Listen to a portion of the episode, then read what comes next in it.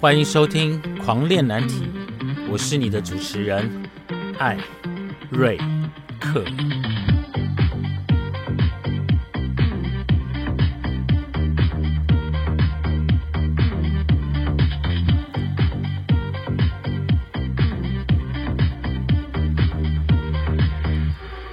我们聊难题，聊青春，聊叛逆，聊出柜。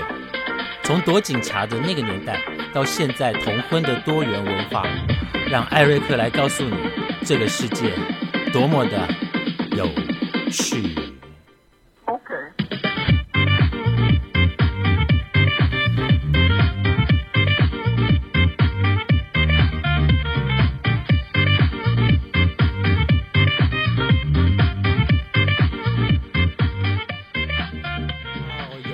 发现我今天的声音特别的有磁性？没错，我现在非常严重的鼻塞，有鼻塞的声音总是特别好听。就在星期一的时候，我确诊了。嗯，原因呢？说起来真的好笑吼。其实，在过去的疫情爆发的两年呢，我一直嗯，很想要，应该这样讲对吗？就是我其实很想要确诊，因为我总觉得确诊之后呢，就可以高枕无忧，就是什么地方都可以去。可是你知道吗？这个世界就是这个样子，你一直希望得到的呢，他就不会给你。好，那现在呢，我在礼拜一确诊呢，其实他就这样来了耶。我已经，因为我已经打了四剂的疫苗。然后，所以我觉得我应该保护力已经很好了，所以我不再期盼这件事情。可是呢，在礼拜天，我跟一个朋友吃了饭之后呢，呃，因为那天非常的冷，在台北，而且还下雨。那我那一天呢，其实礼拜天去赴约之前呢，我洗了一个澡，因为我们是吃晚饭。那吃晚饭之前呢，因为礼拜天我做了录了很多集的 podcast，所以我。那一天呢，就想说，哎，要去见朋友，那我先洗个澡好了。那大家知道，洗完澡之后，身体是不是暖乎乎的？好，身体是暖乎乎的。然后呢，我头发没有吹干呢，然后我就出门了。我穿着一个短裤，然后一个简单的运动服。那因为我约会的地点呢，就在我家附近，大概走路十分钟，所以我也不以为意，我也不知道外面的天气怎么样。当然，偶尔会会问一下谷歌说今天天气如何。那他也没有很明确的告诉我，有啦，他有很明确的告诉我，我把责任推在他身上后，我就这样子去赴约。那走出去之后，只觉得说哇，好凉，好舒服哦。因为大家知道，洗完澡身体是热的，所以吹风你会觉得很凉快。所以我那时候都不以为意，我就去赴约了。那赴完约之后呢，回到家大概九点多。那我从吃饭的餐厅离开家到回家这段路上的十分钟的路程。天气变得又更冷了，所以我走到一半的时候就觉得，哦，怎么一直 k 胃刮，就是一直冷起来，从脚底一直冷起来。然后我就赶快回家，大家就发现我今天吸气声很重哦，还是觉得很性感。好，然后我就想说，应该不会怎么样吧？说礼拜天呢，我就晚上呢，我就好好的在家睡觉，等着礼拜一的工作到来。那到了早上之后呢，起床，我发现我的声音开始变沙哑。变沙哑之后呢，呃，我的喉咙就是气管的地方一直产生，呃，会有一些分泌物，然后就一直咳，然后咳那个很湿的、很湿的那个分泌物。大家知道咳嗽有分干咳跟湿咳，所以我这个是属于湿咳，就还有不断的分泌物，很水的那一种。然后在我的鼻子也是哦。然后那一天的晚上我特别的头痛，所以我我当时只是觉得说我是不是感冒了。所以我也没有什么太大的一个想说哦，会跟 COVID nineteen 想在一起。那只是到了晚上的时候，绿茶回来呢，他就想说，哎，你要不要快塞一下？然后就他就帮我搓鼻孔，哇塞，那搓鼻孔搓的之深的呢，就是就是几乎整根那个快塞的那个棉花棒都已经塞到已经见底了，就是已经。鼻孔看不到那个棒棒的最后一点点了，然后就这样左啊左右左右摇晃，左不是左右摇晃摇晃，就左左三圈右三圈这样子，还是左十圈右十圈，然后就放在快筛剂里面，然后最后点上滴那个滴剂在那个快筛板子上面的时候，很快的哦，它就呈现了两条线。天哪，这对我来讲真的是。当你没有准备的时候，它就来了，说来就来了。然后那时候呢，我就开始想说，哇，那我该怎么办？那时候已经晚上五六点了，六七点，那是不是要视讯看看诊呢？就上网去爬了一些资料，才知道说，哦，原来你必须要先。呃，有确诊过的听众，你就知道，你必须要先视讯问诊，是西医先帮你视讯问诊，然后视讯问诊了之后呢，然后确定了，然后也通报了，收到卫生署就是卫福部啦寄来的一个资料连接，填写你的相关的简单的资料之后，回报了之后呢，就表示你有通报，通报之后的隔天呢，你当他就会从嗯，从礼拜一晚上清晨的。呃，十二点开始是属于要隔离的第一天，所以今天是我隔离的白呃，今天是我隔离的第二天。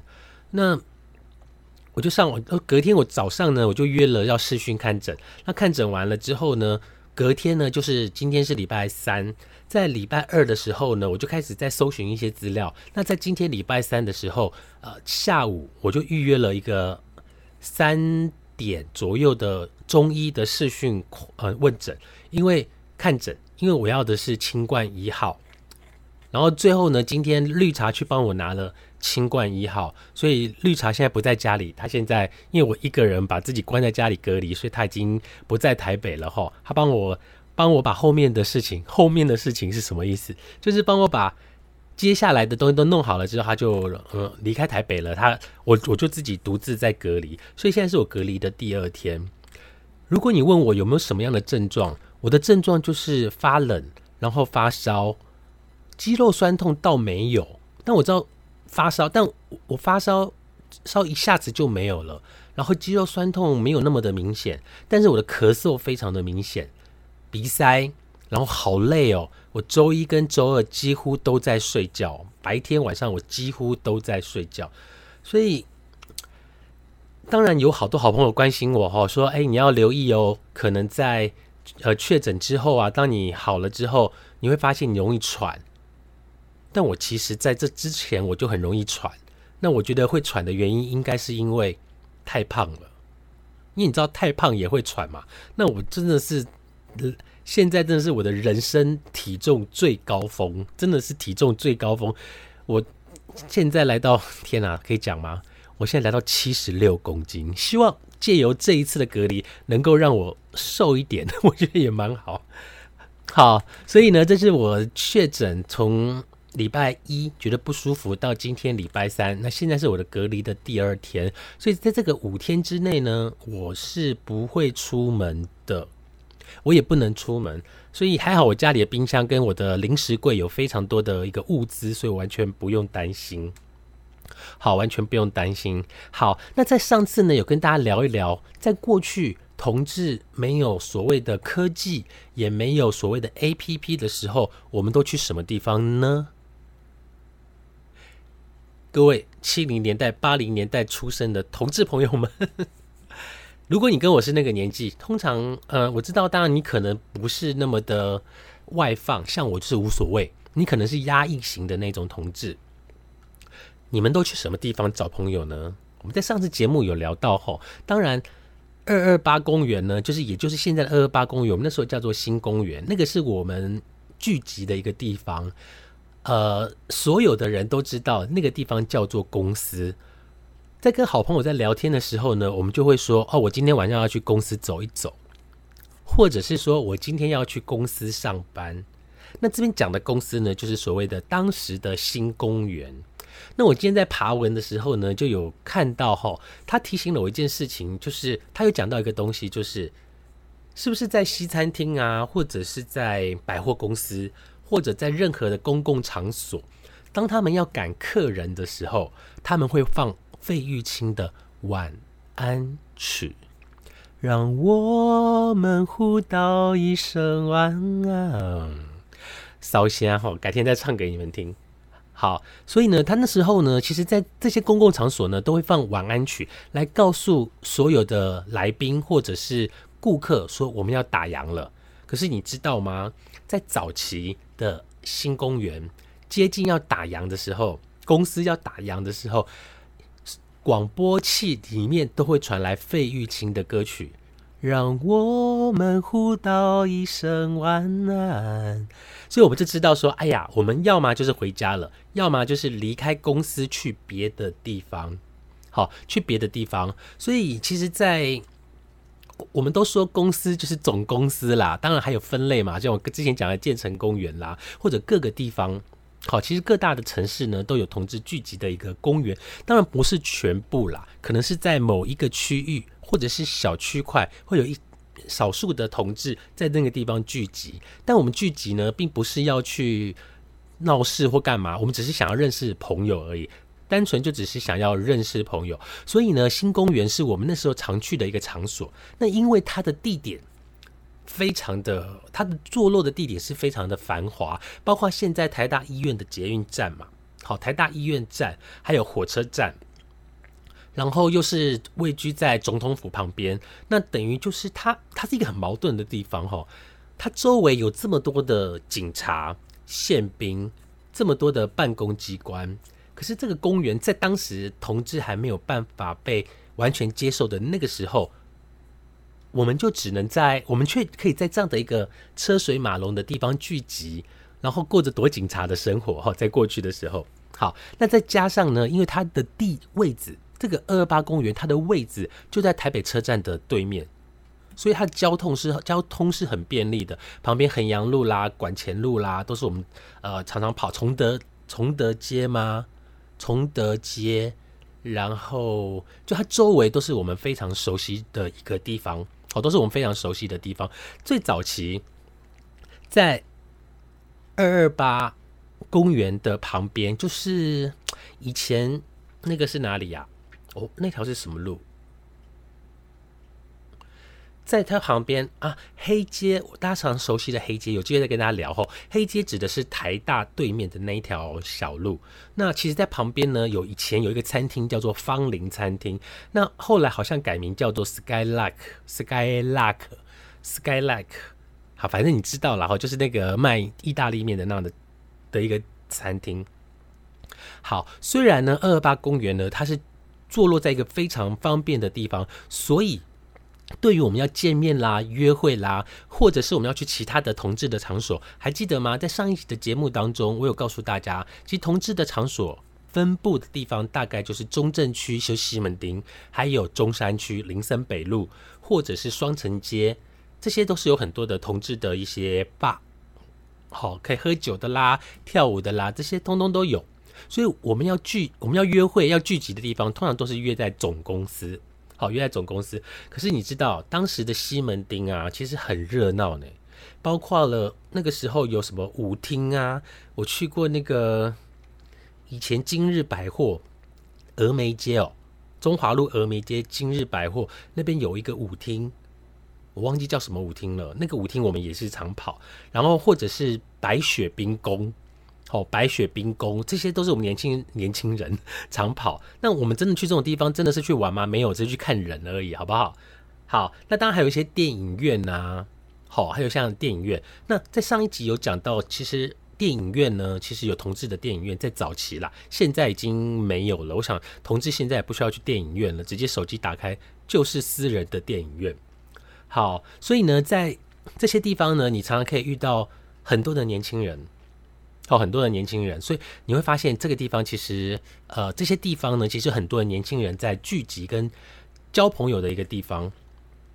好，所以呢，在最早期的二二八公园，就是新公园呢，很早以前，很其实里里面的年纪分布的非常的广，包括了可能在最早期，你看，你看我七零年代，我十五岁出道，然后在新公园打混，到现在，呃，新公园的时候，可能年纪比较大的。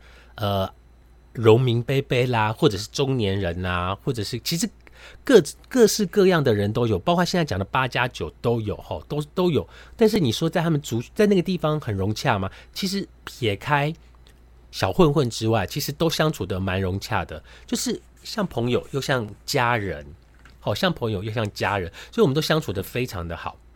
好，所以呢，你看哦。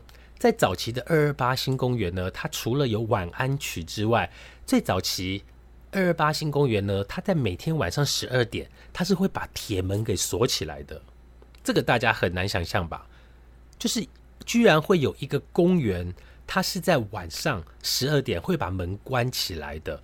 我想应该是因为它位居在非常重要的一个政治的位置，所以呢，在十二点的时候，当然那时候呃也比较严格啦，就是晚上你也不能在外面乱跑啊。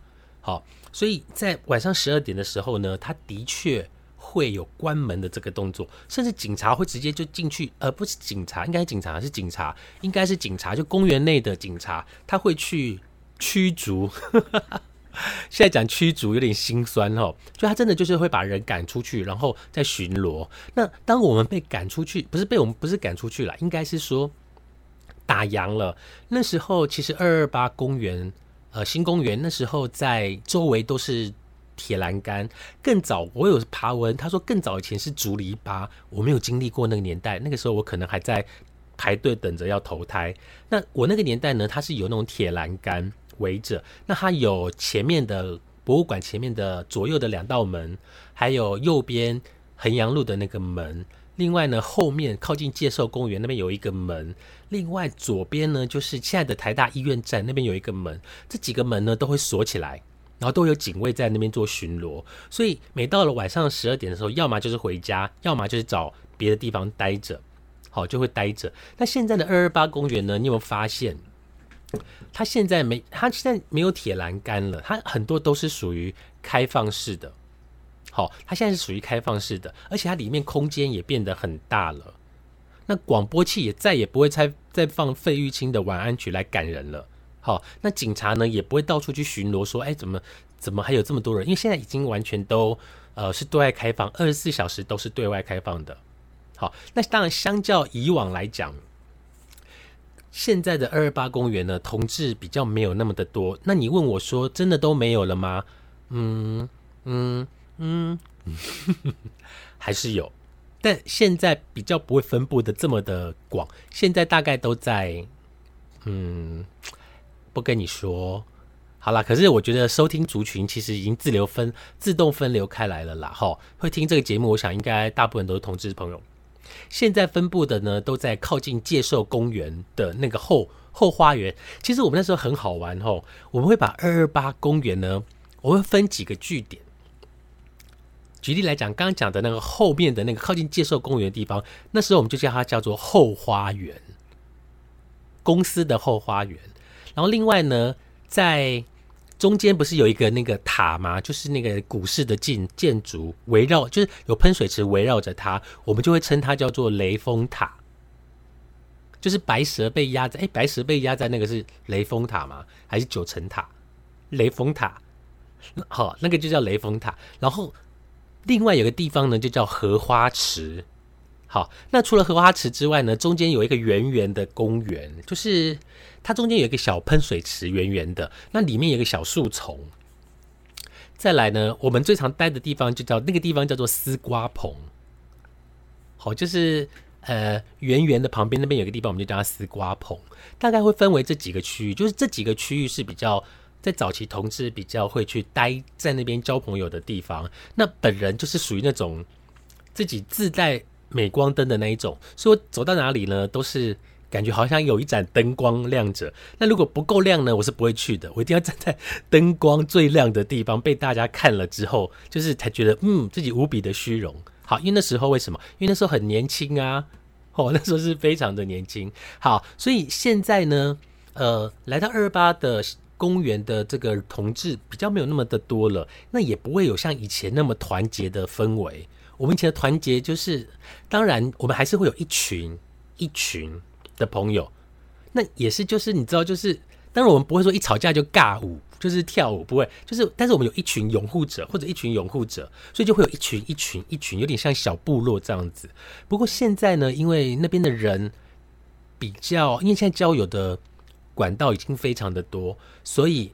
在那个地方呢，现在比较不会那么多的人是聚集，大概就是两个两个三三两两的在那边聊天，好，大概是这样子。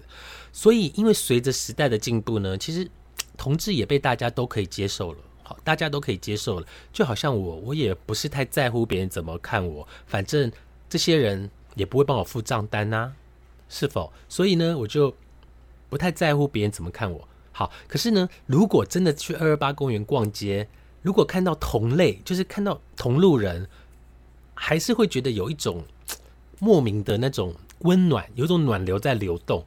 这个东西是现代的年轻小朋友很难去体会到的，就是那种可能我们会微笑，可能会点头，但我们不会做什么，但我们只会说：“嘿，心里会有 A O S 说：‘嘿，你也在这里。’”之类的，或者大家会常常在公园，在那个年代，然后在公园可能会遇到说：“哎，我看到那个谁，好像是我公司的同事，或者是我看到那个谁，好像是我的邻居。”就大家是一个心照不宣，所以在家里面我们可能也不会邻居见面，可能也不会讲。但是如果是在公司碰面，我们就会偶尔的聊聊天，就是会有一种暖流在彼此之间在流动。如果是我这个年代的人，大概能够理解我在说什么。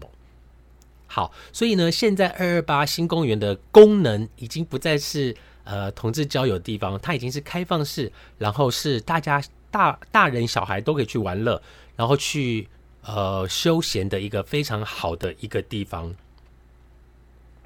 好，所以呢，你说二二八公园很神秘吗？我倒没有觉得二二八公园很神秘耶，可能是因为我们已经在这个神秘地带。呃，怎么说？应该我们在这个神秘地带已经常常常去，所以神秘的地方已经不神秘了。那我们那个时候，以我来讲，我是一个非常好奇的人，所以我只要听到说，哎，哪里好像有同志在聚集，我就会约了我一个非常好的朋友，好，会约着我的很好的朋友一起去探险。然后这些探险的地方呢，可能包括了电影院啊、三温暖啊。或者是其他的公园呐，最早期除了新公园之外呢，同志聚集的公共场所还有中华商场。没听过中华商场的人，表示你大概是九零后吧？应该是中华商场呢，其实有是有一些地方是同志聚集的呃场所。那那时候我们就听到可能这个地方出现同志，我们就会去探险。那包括了之后再跟大家聊哈，包括中华商场啦，还有刚刚今天主题在二二八公园嘛，另外还有像是沙伦海水浴场啊，好电影院呐，好这些都是我们会去呃探险，然后熟悉了之后可能会再度踏入的一个地方。不过以沙伦的。